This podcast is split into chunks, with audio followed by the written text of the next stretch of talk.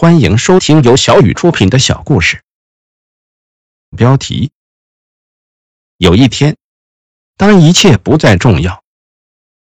云香是位诗意文雅的女孩，在丹麦童话般的世界里，她活得轻松快乐。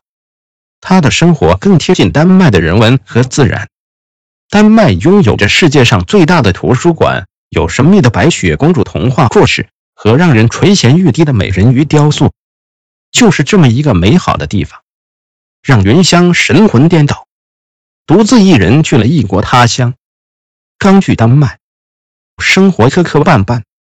丹麦人说丹麦语和英语有点像，对于英语不太好的云香，与人沟通成了一件很尴尬的事。云香在丹麦找了一份工作，是餐厅的服务员。服务员工作要保证自己能听得懂客户说的话，与客户打好交代，要能及时帮助客户解决问题。刚在餐厅工作，云香遇到了一个刁难的客户，他拿着菜单去给客户点菜。客户看到云香挺迟钝的，说话结结巴巴的，吐字不清楚，说半天云香还没明白他意思。客户一看服务员这种服务态度，心里顿时火冒三丈，于是叫嚣着把老板叫来，声音提高到了九十分贝：“你们店怎么这种人也要呀？说话都说不完整，还听不懂话。”老板立即抢过云香手里的菜单，立刻弯腰向客户道歉：“Sorry, sorry, very sorry. She is now here. Can I help you, sir?” 客户这才消了气，才安静下来点东西。为了能在丹麦生存下去，云香不仅要解决自己的柴米油盐和住宿问题，还要解决自己与人沟通语言问题。在普通人眼里，我们都会以为云香会放弃游丹麦而回到故土，不再做遥不可及的梦。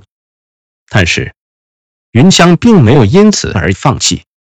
他让所有人都失望了。他不仅拒绝接受父母的资助，还嘱咐父母不用太操心自己的事。从此，云香下定决心要学好英语口语。他经常去丹麦的图书馆看英语书，并且在散步时和当地的人沟通。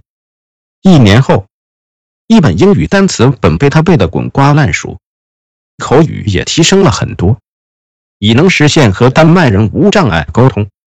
云香攒够了钱，终于去了丹麦哥本哈根市中心东北部的长堤公园，亲眼目睹了美人鱼铜像。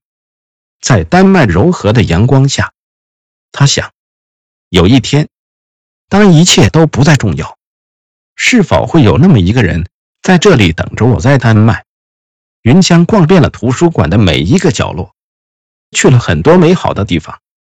在这里去过的每一个地方，他都会用相机留下片刻的美好。现在，他过成了自己想要的模样。当听到他回国时，我们几个死党跑去机场接他，讨教异国他乡生存的秘诀。